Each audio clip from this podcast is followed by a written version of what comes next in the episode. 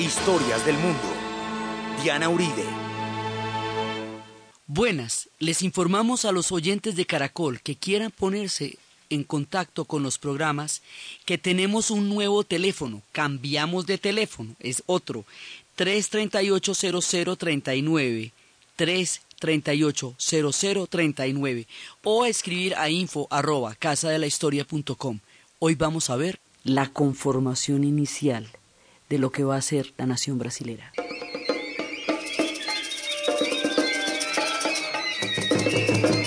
Quando o Pero Vaz caminha, descobriu que as terras brasileiras eram férteis e verdejantes,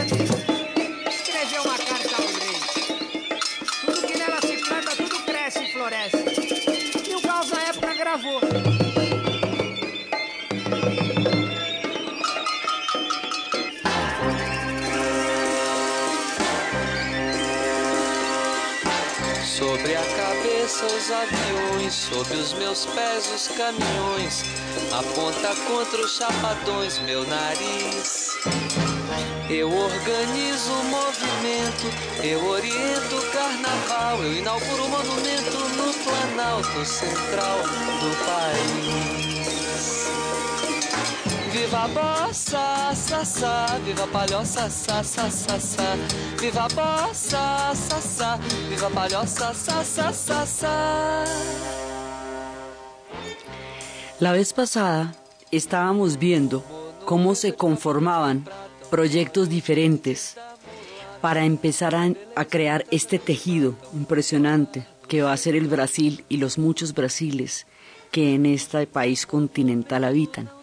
Habíamos visto el proyecto de Enrique el Navegante y el imperio portugués y lo que ese proyecto va a tener que ver con la llegada de, eso, de la presencia de los portugueses en el Brasil y cómo van a entrar y cuál era el proyecto. Habíamos visto el proyecto de las misiones jesuíticas y la idea del hombre nuevo, y habíamos visto la permanencia ancestral, cósmica, de todo un mundo indígena, que en el momento en que llegaron los portugueses eran cinco millones de habitantes, que constituían la cosmovisión de lo que era la selva y de lo que era la, el, el, primigenio eh, acervo indígena en el Brasil. Entonces estábamos viendo de dónde salía cada combo y cómo era que se juntaban y al juntarse qué es lo que van a pasar. Entonces aquí va a pasar una cantidad de cosas que uno no se puede imaginar. Por un lado, los portugueses tienen un imperio comercial.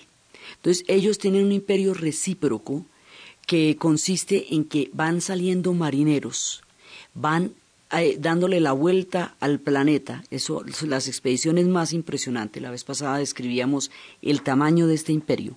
Y van construyendo factorías. Las factorías son puntos de comercio que tienen una, un, una vigilancia, pero básicamente son puntos de comercio.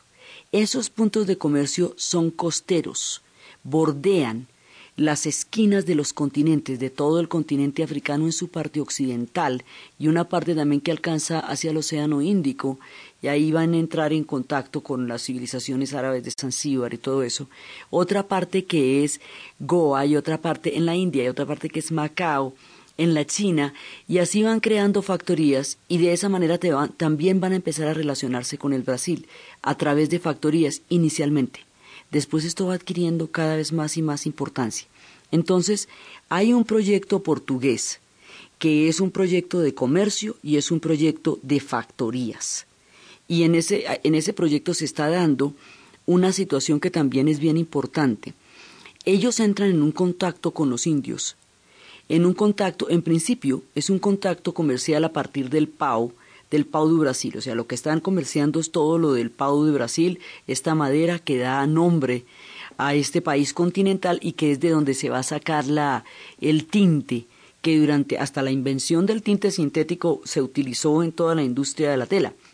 Entonces ellos van detrás de ese PAU. Hay una relación con los indios que es muy importante y tomamos en todo esto el, la jornada literaria e histórica de Darcy Ribeiro, que nos, es el que nos cuenta esto, y Darcy Ribeiro dice que sin, este, sin esta institución no se puede entender la formación primigenia del Brasil. que se llama el cuñadío. El cuñadío consiste en que en las diferentes tribus que existían en ese momento en el Brasil, para relacionarse con los extranjeros, casaban al extranjero con una de sus, de sus miembros, con una de sus mujeres, y eso lo convertía en cuñado, ¿cierto cuña? Entonces lo convertía en cuñado y lo emparentaba, de ahí a ser compadre, pues qué tanto. Y de esa manera se fueron mezclando. Es muy importante eso porque ahí hay un núcleo permanente de mezcla entre los portugueses y la comunidad indígena en un principio porque los portugueses viajan solos. Hay poquiticas mujeres ahí. Entonces, ¿de dónde van a salir las mujeres? Pues inicialmente las mujeres van a salir de los cuñados indígenas, después las mujeres van a salir de los africanos. Los europeos viajan solos, los, los portugueses viajan solos son marineros, ellos se van mezclando donde quiera que van llegando. Lo mismo se fueron mezclando en India, lo mismo se fueron mezclando en China, que se van a mezclar con las comunidades indígenas a través del cuñadío. Va saliendo una, una forma de relación que va a ir a crear, va a ir creando lo que se llamaría los brasilindios, que era esta, esta primera mezcla entre el portugués y el indio, y se iban creando un nuevo grupo social, un, nuevo grupo histórico distinto, que es este del son los cuñados, hijos de portugueses y de indios. Este es un sector. Hay otro sector que son las misiones. Y las misiones jesuíticas que habíamos hablado la vez pasada, los jesuitas van a sacar a muchos de los indios como las, las tribus son tribus pequeñas. Entonces esas tribus viven a las orillas del río. Lo que van a hacer las misiones es juntar un montón de tribus pequeñas alrededor de una gran misión. Eso es lo que tanto critica Darcy Ribeiro, porque dice que al sacarlos de su hábitat original y concentrarlos en un territorio eh, donde hay toda una diversidad para hacer una gran misión, los, los domesticó y los hizo muy vulnerables, mucho más vulnerables de lo que eran cuando estaban a la orilla del río. Pero aquí en la misión hay un proyecto histórico, un proyecto espiritual, un proyecto de un hombre nuevo, basada en la inocencia de estas comunidades, en su relación pura, natural con el medio, los jesuitas quieren recrear el sentido original del cristianismo en su, en su más, eh, en su más atávico sentido, en su sentido de, de crear una comunidad nueva, que estuvieran haciendo un nuevo espíritu, y fue cuando se juntaron con ellos en la música, cuando se juntaron con ellos en la cultura, y cuando crearon un compromiso fundamental de fe con los pueblos fundamentalmente tupi-guaraní, entonces, esto se va a sentar en lo que es Paraguay y Brasil, en el límite de lo que es Paraguay y Brasil. Las misiones jesuíticas vienen por el lado del imperio español, pero colindan con el mundo portugués y con tribus que están en lo que, en lo que es considerado Portugal y en esa medida es un proyecto limítrofe entre los dos imperios y es un proyecto autónomo porque lo que es es un proyecto, digamos, de, de fe distinto al que, al que existieron en otros pueblos y en otra, inclusive dentro del mismo imperio español, porque aquí hay una utopía. No hay un proceso, digamos, más que un proceso de evangelización, en todo lo hubo. Aquí hay una utopía de crear un Brasil, un mundo nuevo, cristiano, a partir de la inocencia, casi digamos, casi original, casi paradisíaco, casi de paraíso perdido, es lo que están buscando los jesuitas con las misiones. En un momento dado, las misiones de los jesuitas van a entrar en absoluta oposición con las factorías de los portugueses, porque el cuento es perfectamente diferente entre unos y otros. Entonces, están las comunidades indígenas, es que son, eh, están dispersas por todo el territorio del Brasil, están los portugueses construyendo sus factorías, están los jesuitas, que en ese momento están creando su utopía de un cristianismo de un hombre nuevo, pero además van a llegar los franceses aprovechando el desorden y la grandeza de la tierra, van a llegar unos calvinistas. Yo no dice, Mético, ¿cómo es que van a llegar calvinistas acá? O sea, barájemela despacio. Pues mire, pasa lo siguiente. Resulta que en Francia también hay una guerra de la reforma muy grande. La reforma como movimiento que va a separar las iglesias cristianas surge en Alemania con las tesis de Lutero, en lo que hoy es Alemania, en esa época todavía no era el país de Alemania, con las 94 92 tesis de Lutero, en la cual él se va a oponer al carácter material que la Iglesia tenía en el, y que tuvo durante todo el medioevo, porque decía que eso era un reino espiritual y que no tenía por qué tener un carácter material. Por eso se va a, a poner en contra de las indulgencias y de los diezmos, porque considera que todo eso eran darles bienes terrenales a un poder cuyo, cuyo gran acervo debería ser espiritual. Entonces, Lutero se pone en contra de la, del Papa y de la Iglesia Católica y con él va a estar Calvino. Calvino va a tener, Calvino es a la dura, es una, digamos, es un movimiento muy fuerte y extremoso de lo que era la, de lo que va a ser esa propuesta de la reforma. Unos van a coger el, los protestantes porque esto se va a volver un cisma. Entonces se parte la iglesia en dos. Va a haber una iglesia protestante que la van a en ese momento va a estar en la cabeza de Calvino, Lutero, Zwinglio en Suiza y Enrique VIII en Inglaterra, quien se va a convertir al protestantismo cuando el Papa le niega la, el divorcio con Catalina de Aragón para casarse con Ana Bolena y va a crear el anglicanismo, que es una forma inglesa de protestantismo. Los protestantes se van a llamar según donde se hagan. Si son escoceses se llaman presbiterianos, si son ingleses se llaman anglicanos, si son franceses se llaman hugonotes. Entonces, eh, la Francia es católica y seguirá siendo católica, pero dentro de la Francia hay un movimiento hugonote fuerte, es decir, un movimiento de franceses protestantes. Ese movimiento hugonote va a atravesar una cantidad de, de vicisitudes y de problemas, una de las cuales fue la matanza de la noche de San Bartolomé, que fue cuando a partir del matrimonio de la reina Margot, de la película de la reina Margot, de la historia, van a invitar a un montón de hugonotes que para hacer las paces y a la boda de la reina Margot, y resulta que cuando llegan los hugonotes a hacer las paces, es una emboscada por encima de la reina y del rey, y lo que van a hacer una masacre de hugonotes que se conoció como la masacre de San Bartolomé. Los hugonotes son terriblemente perseguidos en Francia, y por esa razón van a tener eh, asilo en Suiza, en Ginebra, y en otras partes, pero también Francia, al igual que Inglaterra, va a adoptar una política de facilitar que los hugonotes y las comunidades protestantes se vayan al otro lado del mar, al Nuevo Mundo, para llegar a tener allá, el, eh, digamos, para liberar la tensión y que puedan vivir allá lo que no es posible que vivan en su país de origen.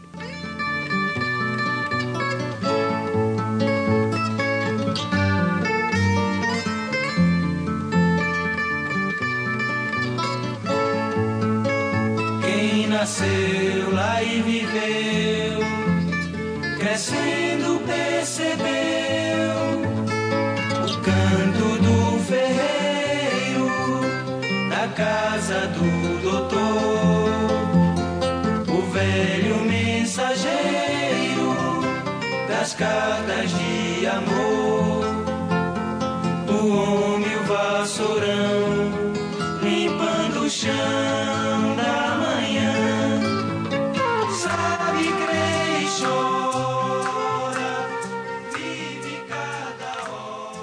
La definición religiosa de Francia tiene una anécdota de un rey que le, ofrecieron el trono de Francia, pero él profesaba la fe protestante. Y la condición para que asumiera el trono de Francia era que se convirtiera al catolicismo. Y el tipo lo pensó bien y dijo, París bien vale una misa. Así que se convirtió al catolicismo, Francia quedó católica. Estos hugonotes, como no pueden vivir en Francia, se los van llevando para, para el Nuevo Mundo y se van para el Brasil. Y como estos tipos llegan al Brasil y no son ni portugueses, ni son tampoco, no van a ser ni portugueses ni, ni, ni, son españoles tampoco. Entonces ellos desconocen el Tratado de Tordesillas y dicen que eso no tiene que ver con ellos porque esos son pactos que hicieron que hizo el Papa con los portugueses y que hizo el Papa con los con los con los españoles y resulta que esta gente primero no tiene tratos con el Papa, segundo no es portuguesa, pero en cambio tampoco es española, entonces desconoce Tordesillas y desconoce los pactos de territorio que hay y se mete donde mejor le parezca a vivir su fe. Aquí hay una comunidad en el mismo sentido en que se hicieron las comunidades en América del Norte, que eran comunidades de familias enteras. Los hugonotes vienen con sus familias, a diferencia de los portugueses, que vienen como marineros a construir factorías, o de los españoles, que venían como conquistadores también solos.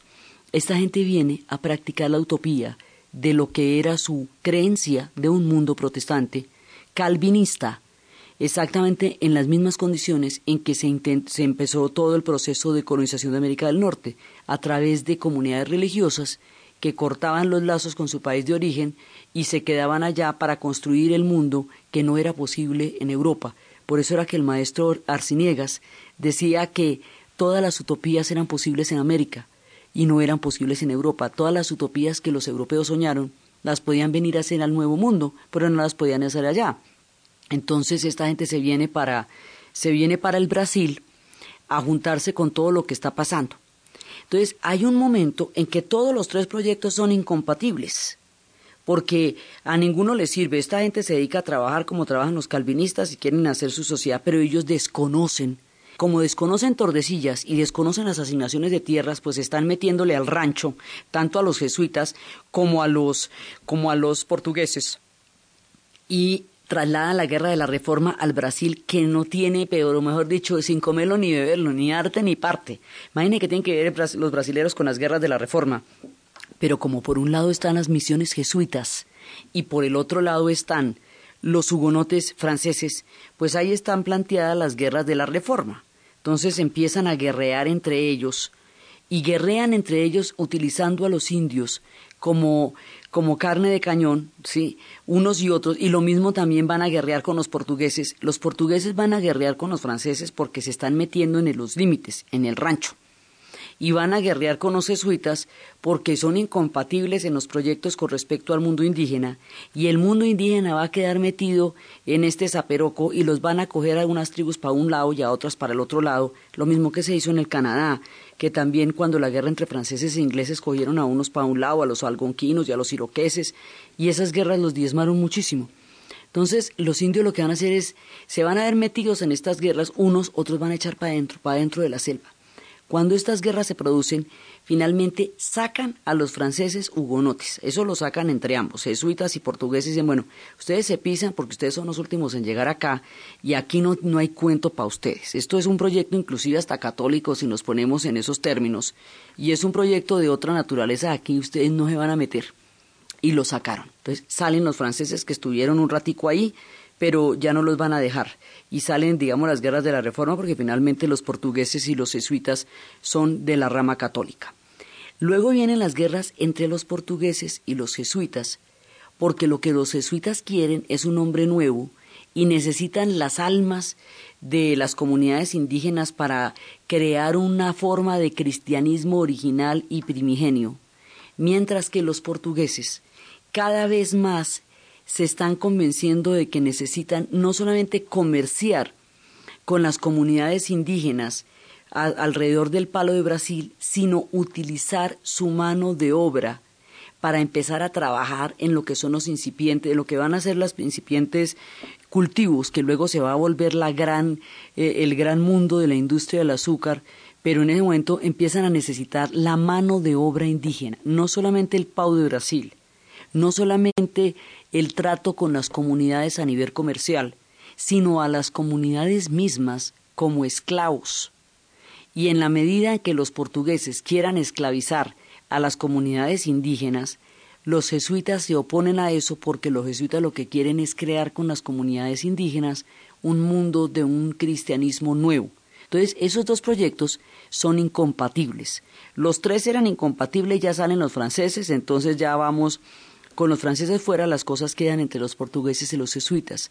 Los portugueses y los jesuitas van a tener un nivel de confrontación que finalmente van a terminar expulsando a las misiones jesuitas de todo el territorio del Brasil y eso es el final de la misión. Ya ahí cuando sacan a Jeremy Irons es el final de la misión porque en un momento dado los portugueses van a seguir avanzando. En la medida que se van agarrando con los jesuitas, pues también van avanzando por un lado, estas misiones van a ser muy importantes en el Paraguay. Ahí van a tener una influencia muy grande y alrededor de las misiones y alrededor de la, de la forma como se van dando las confrontaciones entre los portugueses y las misiones jesuíticas, se va es, se, va, se van mezclando las lenguas y el portugués que van a hablar los brasileros va a tener una base muy fuerte de tupi-guaraní. Los jesuitas hablaban tupi-guaraní, fundamentalmente. Entonces es el agua azul de Ipacaraí, ¿dónde estás ahora? Cuñataí, todo eso, pues eso es de, esta, de este mundo tupi-guaraní que se lo están disputando. Por un lado las misiones jesuíticas para su proyecto del, del hombre nuevo y por el otro lado los portugueses, no solamente para las factorías, sino para el trabajo forzado de las comunidades indígenas. Las comunidades indígenas, mientras tanto, van huyendo al interior de la selva. Como son tantas comunidades indígenas y, están dispersas alrededor de, del Brasil, entonces se van metiendo más y más y más en la selva, cada vez se van metiendo más y se van aislando hasta meterse en lo profundo, profundo, profundo de la selva. Como no había un imperio grandote propiamente dicho, que al, al, atacarlo fuera a desaparecer en su conjunto, como pasó con los aztecas, siempre va a haber una comunidad nueva, una comunidad distante que resista y de esa manera el mundo indígena logra preservarse. La catástrofe demográfica es muy grande, pero logran eh, poderse preservar una cantidad de culturas en lo profundo de la selva. La manera como se preservan y la resistencia que todavía tiene es lo que vamos a ver después de la pauta comercial. Vem trazendo amanhã. Chegou João, carregando um violão. Ensaia mais uma canção, conta histórias do interior. Pede glórias a Nosso Senhor, pra que ajude no correr do dia. Seu sucesso, sua melodia. Sentou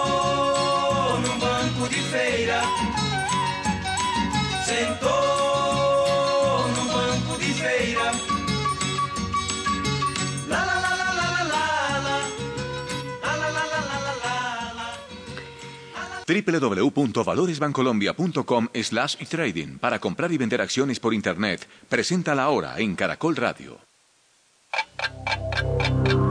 En Caracol Radio. Son las 11 de la mañana y 29 minutos.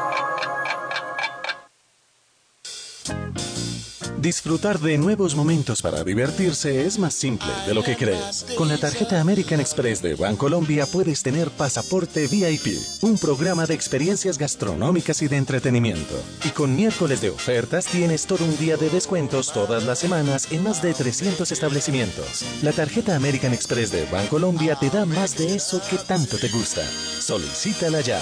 Conoce los términos y condiciones en www.bancolombia.com slash beneficios Amex. Vigilado Superintendencia Financiera de Colombia. ¿Y usted cómo durmió anoche? Comodísimo. Colchones comodísimos para dormir profundamente. En Colombia existe un lugar mágico que ha fascinado al mundo. acá. Un lugar que es de todos. acá. Que está en tu corazón. acá. Siéntelo. Vívelo.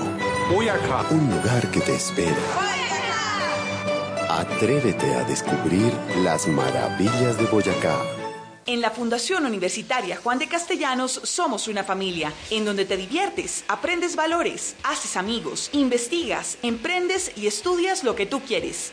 Carrera 11, número 1144 en Tunja. PBX 742-2944. www.jdc.edu.co. Fundación Universitaria Juan de Castellanos. Tu familia en Tunja. Doctora, ¿me puede formular un medicamento para mi menopausia? Yo tomo Freslipausia de Natural Freshly. Las oleadas de calor y esos incómodos síntomas ya no son mi tormento. Toma Freslipausia y fresca. 11 de la mañana, 30 minutos.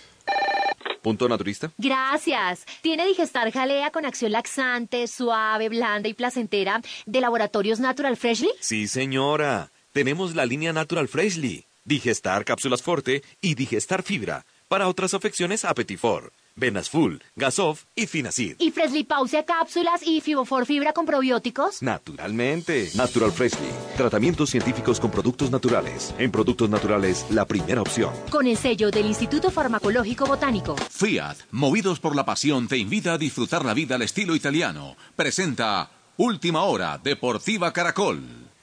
Hablamos de las principales ligas del mundo. En Italia, en la fecha número 33, la Fiorentina le ganó 5 goles por 3 al Verona y el volante o atacante de la selección Colombia, Juan Guillermo Cuadrado, marcó el primer gol. Qué bueno para este jugador nuestro. En Inglaterra, fecha 34, el clásico lo ganó el Liverpool, 3 goles por 2 al Manchester City y con esto el equipo Liverpool llega a 77 puntos. El Chelsea, que es segundo, empata en este momento 0 por 0 con el Swansea City y el Chelsea se queda con 73 unidades. En España, en la fecha 33, el clásico sevillano lo ganó el Sevilla, dos goles por cero al Betis. Carlos Vaca jugó 74 minutos y en este momento el Valencia derrota dos goles por uno al Elche que cuenta con la presencia de Carlos Alberto Sánchez y a las 12 del día el Getafe va a recibir al líder Atlético de Madrid y en Alemania en la fecha 30 con el Bayern Múnich ya campeón el Bayer Leverkusen le ganó dos goles por uno al Hertha Berlín que no contó con la presencia del atacante colombiano Adrián Ramos. Más información en www.caracol.com.co y en Twitter, arroba caracoldeportes. Pablo emprendió el viaje en busca del unicornio blanco. Luchó con temibles depredadores. Al llegar a un pequeño manantial, tuvo que sentarse a escuchar la voz del agua para así poder cantar la canción que revelaría al hermoso unicornio blanco. Afortunadamente para ti, tener un carro tan único como el Fiat 500 jamás será tan difícil, porque puedes empezar a disfrutarlo ahora desde 36 millones 900 mil pesos. Fiat 500, extremadamente único y nos gusta. Aplican condiciones y restricciones. Más información www www.fiat.com.co. Con DirecTV tienes el mundial como, cuando y donde tú quieras. DirecTV da la hora en Caracol Radio. 11 de la mañana 33 minutos. Con DirecTV tienes todo el mundial. Y ahora, todos los jugadores. Para cambiarlos, coleccionarlos y ser el primero en llenar el álbum Panini. Panini te trae un kit con un álbum más una caja de láminas suscribiéndote a DirecTV con grabación y alta definición. Acércate ya a nuestros puntos de venta. Compra ya. Numeral 332. DirecTV te cambia la vida. El kit Panini es válido para clientes nuevos en planes con tecnología Plus HD Oro Max. La entrega del álbum y las láminas se realizará en la dirección de instalación del servicio de televisión. Promoción válida a nivel nacional del 1 de abril al 31 de mayo de 2014 o hasta agotar existencias. 3.500 unidades disponibles. Mayor información visita directv.com.co slash términos. La John F. Kennedy celebra sus 50 años con tasas de locura. Pague sus deudas en otras entidades con crédito oxígeno al 0.89 mensual. Consumo hipotecario para lo que necesite hasta el 1.19 mensual. Aplican condiciones. Cooperativa Financiera John F. Kennedy. Vigilada Superintendencia Financiera de Colombia. Un negocio donde todos ganamos. Hola, soy Falcao. Somos más los que nos ponemos los guayos para ganarle el partido a las drogas y la ilegalidad. Los verdaderos campeones no necesitan droga. Hablar de drogas en casa es sano. Amárrate conmigo por una vida libre de drogas. Radamel Falcao García, embajador de Buena Voluntad, Oficina de las Naciones Unidas contra la Droga y el Delito. Una campaña de UNODC y el Ministerio de Justicia y del Derecho. En Colombia existe un lugar mágico que ha fascinado al mundo. Boyacá. Un lugar que es de todos. Boyacá. Que está en tu corazón. Boyacá. Siéntelo. Vívelo. Boyacá. Un lugar que te espera. Atrévete a descubrir las maravillas de Boyacá. Camisas y pantalones Monarca se renuevan para ti, ofreciéndote lo mejor en calidad, originalidad e innovación con las mejores colecciones en ropa formal y sport. Ten una nueva experiencia con camisas y pantalones Monarca. Viste a Colombia desde Ibagué. Ha llegado su concesionario Ferautos Renault las nuevas cajas de cambios con tecnología de punta de Fórmula 1, triptónicas, inteligentes y autoadaptativas. Renault Ferautos le invita a conocer la verdadera tecnología mundial de punta en los vehículos Renault. Venga ya a Ferautos Renault Duitama y Sogamoso.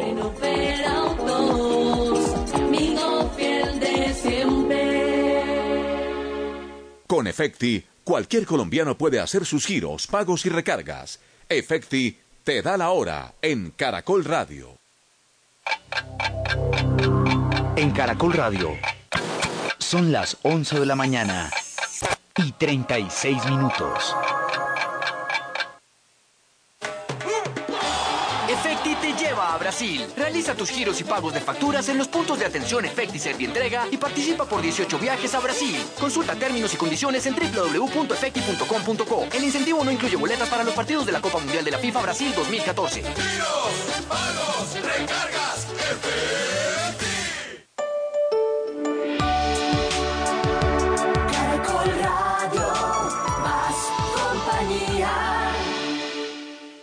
Ensaia mais uma canção.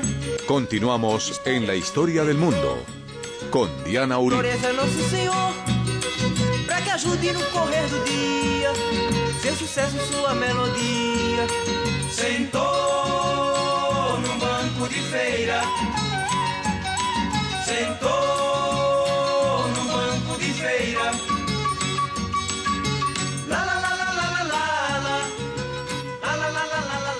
Con el mundo indígena van a pasar una cantidad de cosas, de, de unas dimensiones que todavía tienen profundas repercusiones. Por un lado, se van metiendo para el interior de la selva y se van internando. Como son tantas comunidades, como no tienen la estructura, digamos, una estructura piramidal, como pudieran tener los aztecas o como pudieran tener los incas, en esas estructuras, cuando usted derrumbaba a la figura de Atahualpa o a la figura de Moctezuma, toda la pirámide se le venía abajo, porque estaba estructurada alrededor del, del, del dios del Inca, alrededor de la gran figura. En el Brasil no se presentan estas estructuras, en la selva misma no es posible. Entonces, cada una de estas comunidades es diferente de la otra, no están acuñadas bajo un mismo imperio que haya sometido a los demás, entonces se van a ir metiendo y metiendo y metiendo en lo profundo de la selva, y así van a sobrevivir. Muchísimos de ellos no se van, no solamente no se van a mezclar con la formación brasilera, sino que se van a aislar. Y todavía en 1960, cuando se estaba abriendo la carretera amazónica, encontraron a un pueblo que eran los Parana, los ubicaron los antropólogos, los llenaron de enfermedades con sus visitas y luego partieron el territorio en dos, los dejaron la mitad y luego los llevaron por allá a mil y pico de kilómetros de donde ellos habían nacido y hay toda una protesta que en este momento todavía se está dando por el derecho de ellos a su territorio.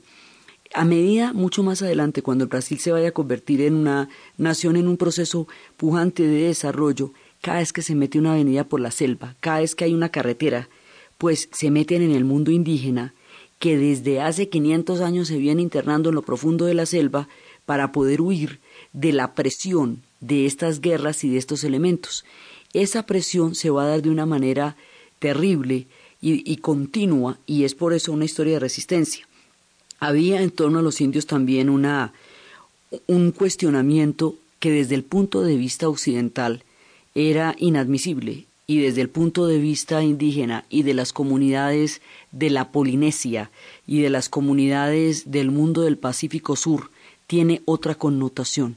Había y hay algunas tribus aún quedan que tienen la práctica de la antropofagia, el canibalismo.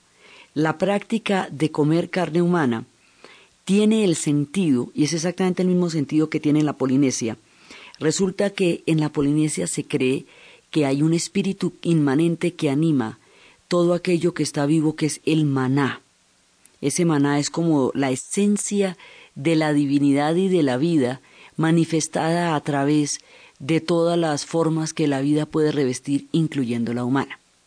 Entonces, cuando se come carne humana, se, se posee el espíritu del guerrero, de la persona que usted está que se está comiendo. Hemos dicho, a través de la carne se comen al guerrero, al espíritu del guerrero, tanto que se cuenta la historia de un alemán que tres veces lo llevaron a, a, a írselo a comer, lo cual además era un honor. Era un honor muy grande porque era poner el espíritu y la grandeza de la persona que iba a ser sacrificada al servicio del enriquecimiento de los espíritus de la, de los pueblos, de, de la tribu que va a comer su carne. Pero como este alemán no hacía sino llorar, y lloraba y lloraba y lloraba, y cada vez que lo iban a llevar, lloraba y lloraba y lloraba. Entonces los indios dijeron, no, este man está muy cobarde, nosotros que nos vamos a comer el maná de un cobarde para quedar todos gallinas, no. Y se salvó por gallina, porque esa cobardía les parecía aterradora y terrible desde el punto de vista del maná, desde el punto de vista de la fuerza de la inmanencia interior, que era lo que se poseía a través de ingerir carne humana. De aquí a que entendieran los europeos esto, pues era una cosa muy complicada. Entonces, estas prácticas van a ser pues terriblemente censuradas por todos los europeos que lleguen, siempre y en cualquier condición, y tenía una lectura y una connotación muy diferente a la que se le puede dar en el mundo occidental, y era eso, apoderarse del espíritu del guerrero a través del consumo, a través de comer su carne. Eso por un lado. Por otro lado, alrededor del mundo indígena se va a formar una, una sociedad de la siguiente manera. Les decían mamelucos. Imagínense que los jesuitas les decían mamelucos a estos que van a salir por lo siguiente. Los árabes tenían una práctica que era secuestrar a los niños de los pueblos que estaban alrededor de ellos, criarlos a la usanza de su mundo, en la época de la esclavitud en el, en el Islam, criarlos a la usanza de su mundo y según el carácter de estos niños, si eran guerreros serían genízaros, los ejércitos genízaros que fueron muy populares durante la época del Imperio Otomano. Si no eran guerreros, entonces eran cipayos, que estarían destinados a ser funcionarios. Y si eran una clase capaz de gobernar, entonces serían mamelucos. Estos niños que eran llevados, sustraídos a la fuerza de las otras culturas y criados a la usanza y a las costumbres de los árabes, van a ser a su vez los gobernantes, los guerreros y los funcionarios que van a mandar sobre, las, eh, sobre los pueblos de donde vienen. Es decir, los erizas van a mandar sobre los pueblos de donde venían sus madres o donde venían sus familias, porque como tienen la mitad de la sangre de esa familia, entonces conocen sus costumbres y conocen sus modos, y de esa manera fueron sometiendo a una cantidad de pueblos, inclusive un grupo de mamelucos, en alguna ocasión, pues se llegó a tomar el poder en Egipto y gobernaron en Egipto durante, durante buena parte de, de, la historia y hubo un momento en que inclusive llegaron a ser tan feroces que uno de los puntos por donde se trancó la expansión de los mongoles fueron por los mamelucos de Egipto. La otra fue por los vietnamitas y la otra fue por los, por los caballeros teutones de, de Rusia. Entonces, en, este, en el sentido en que se daba esta práctica y que la conocían los jesuitas, los jesuitas van a llamar a los, a los indígenas, los van a llamar mamelucos, porque lo que va a pasar acá es que se va a crear una comunidad en la cual los, lo mismo, los indígenas van a ser obligados y a través del cuñadío van a salir otro, otro tipo de, de personas que se llaman los brasilindios. Entonces, con los brasilindios lo que van a hacer es que van a utilizar este hijo mestizo de portugués y de India, o sea, cuya madre es indiana porque mujeres no hay, lo van a entrenar como guerrero y como vaquiano para que ayude a cazar y a someter a su propia tribu, es decir, a la familia de la mamá. Entonces van a organizar eh, expediciones en las cuales van a buscar la cacería de indios. ¿Cuál es el objetivo de esto? El objetivo de esto es facilitar la consecución de trabajo forzado para lo que en un principio son factorías y luego van a empezar a hacer producciones grandes que están haciendo los portugueses. Entonces los portugueses van a organizar una manera de sacar una, una persona que es mitad portuguesa, mitad indígena y que conoce la selva, se sabe mover, conoce el modo de los, de los indígenas, de dónde viene su propia familia, la familia materna, y los va a organizar como cazadores de las mismas tribus indígenas de donde ellos vienen como mestizos. Estos van a ser brasilindios. Los van a, los van a llamar, los, los jesuitas los llamaban mamelucos porque se les asimilaba a toda la, la práctica de los árabes cuando ellos los conocieron eh, durante la época de la esclavitud en el mundo islámico, pero eh, bajo el imperio portugués. Entonces van a ser brasilindios. Esta, esta forma, digamos, de esclavitud se diferencia y la esclavitud que había en el, en el mundo árabe se diferencia porque ellos pueden llegar a ser en algún momento jefes, porque pueden llegar a ser eh, guerreros, pueden llegar a tener posiciones de importancia y, eh, digamos, dentro de la esclavitud hay una movilidad. En principio eran esclavos, pero pueden llegar a tener una movilidad.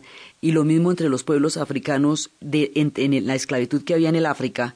Eran o tribus que habían perdido una guerra o tribus que tenían una deuda y que por lo tanto tenían una situación de esclavitud temporal.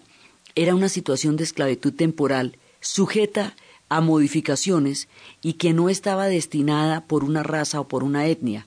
Esto es totalmente, es esclavitud, pero es diferente a la forma de esclavitud que se va a dar con las comunidades africanas, porque no es eterna, no está ligada a una raza y no tiene y tiene las características de crear gobernantes y castas y no de mantener marginada a una población de cualquier forma de conocimiento para que sean eternamente eh, trabajadores forzados y provean carga y esfuerzo físico a, la, a una comunidad.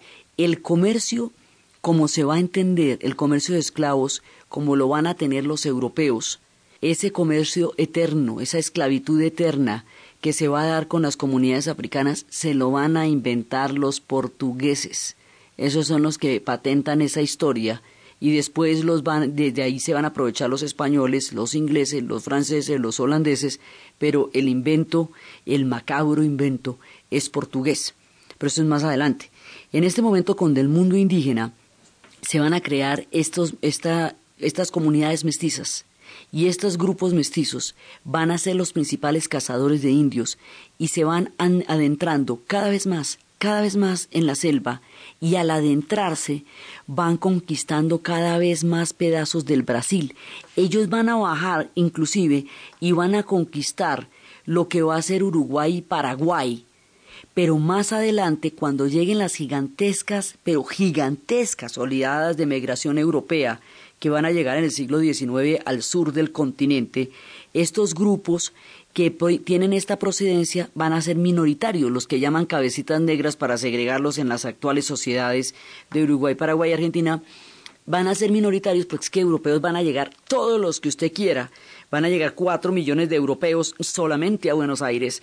Entonces, pues, en ese momento ya van a ser minoritarios, pero en el momento de nuestro relato, son los que van a colonizar el Paraguay y el Uruguay. La historia de Paraguay está muy ligada a la del Brasil, lo mismo la del Uruguay, muy, muy ligada, porque son los límites entre esos dos mundos y van a, van a tener mucha parte del mundo español y del mundo portugués, porque son en donde pasaba Tordesillas.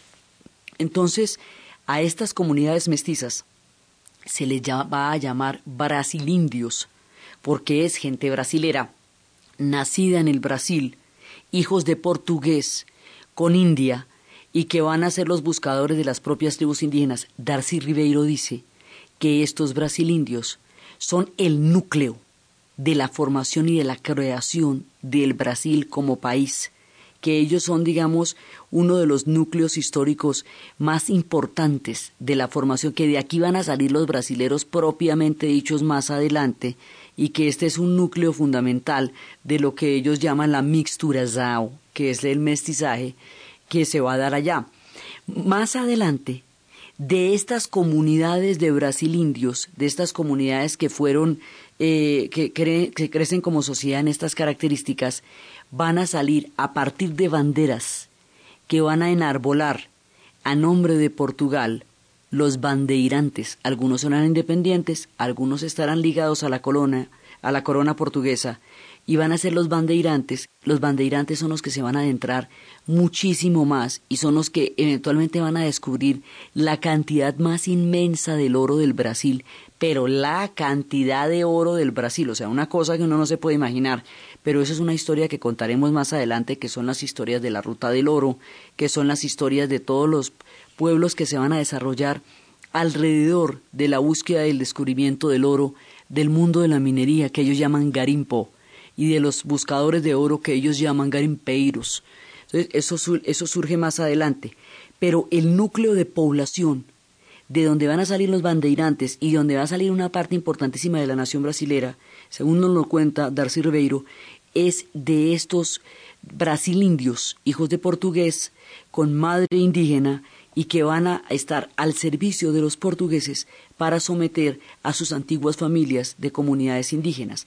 A todas estas las comunidades indígenas van a sufrir una catástrofe demográfica de proporciones gigantescas porque las comunidades indígenas eran 5 millones en el momento en que llegaron los europeos y ya para el siglo XIX 5 millones van a ser todos los brasileños en su conjunto y las comunidades indígenas ya van a ser minoritarias y altamente diezmadas por las enfermedades, por la cacería que este tipo de instituciones producen, por, la, por las guerras en las que fueron utilizados, por los desplazamientos en la medida en que se van internando en lo profundo de la selva, todos estos, y más adelante, en la época del oro, de la minería y de los garimpos, pues los pocos que estaban por ahí van a sufrir una catástrofe demográfica aún mayor, porque ya la época de la minería va a producir asentamientos, no expediciones, porque las expediciones que hacían los brasilindios eran expediciones eh, itinerantes, iban, buscaban, sacaban a las personas de una tribu y se las llevaban para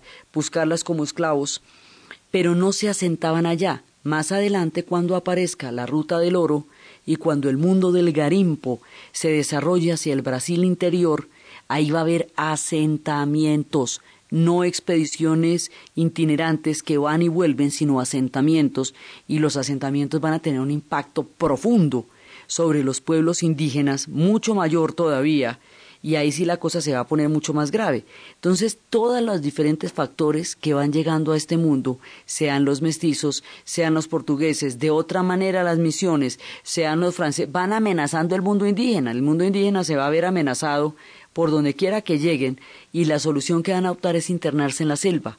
Al internarse en la selva, hay comunidades que van a sobrevivir en estado completo de aislamiento porque la cosa se pone de una forma tal que solo el más profundo aislamiento les va a garantizar condiciones de supervivencia. En la medida en que no puedan tener contacto con los blancos, van a sobrevivir. Y en la medida en que los vayan persiguiendo más y más y más, y que se establezca la cacería de estos que los jesuitas llamaban mamelucos y que se conocen como brasilindios, ellos van entrando más y más y más, y es buscando estos grupos indígenas como se van adentrando en lo profundo del Amazonas.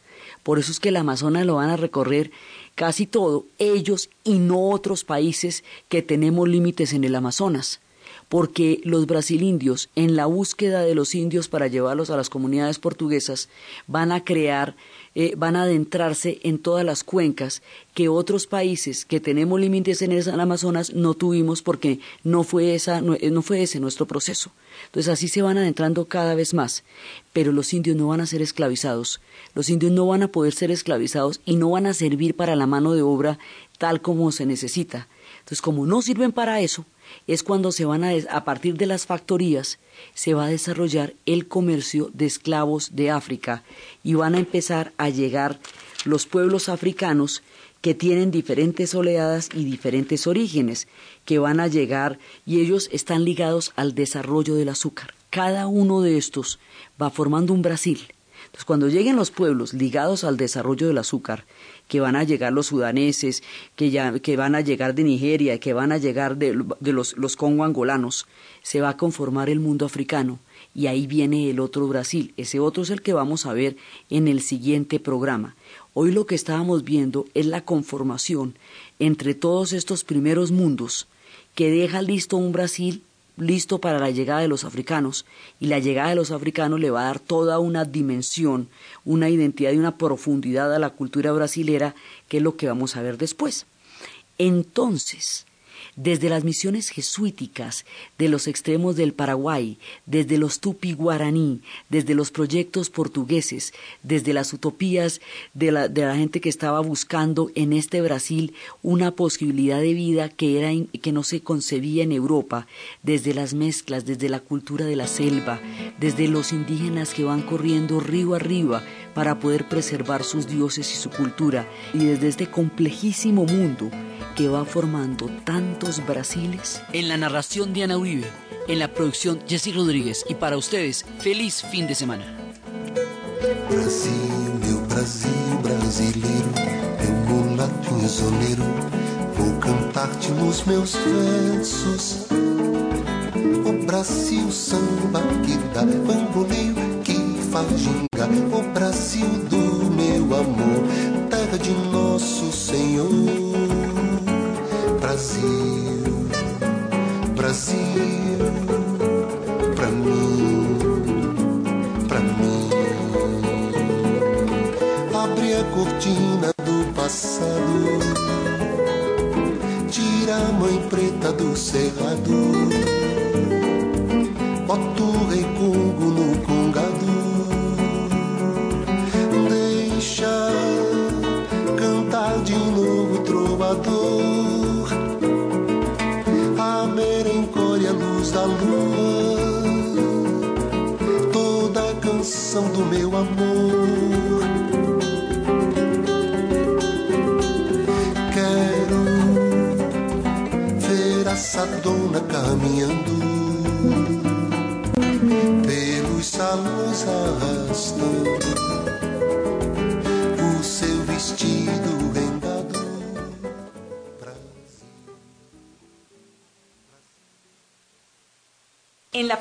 Universitaria Juan de Castellanos somos una familia en donde te diviertes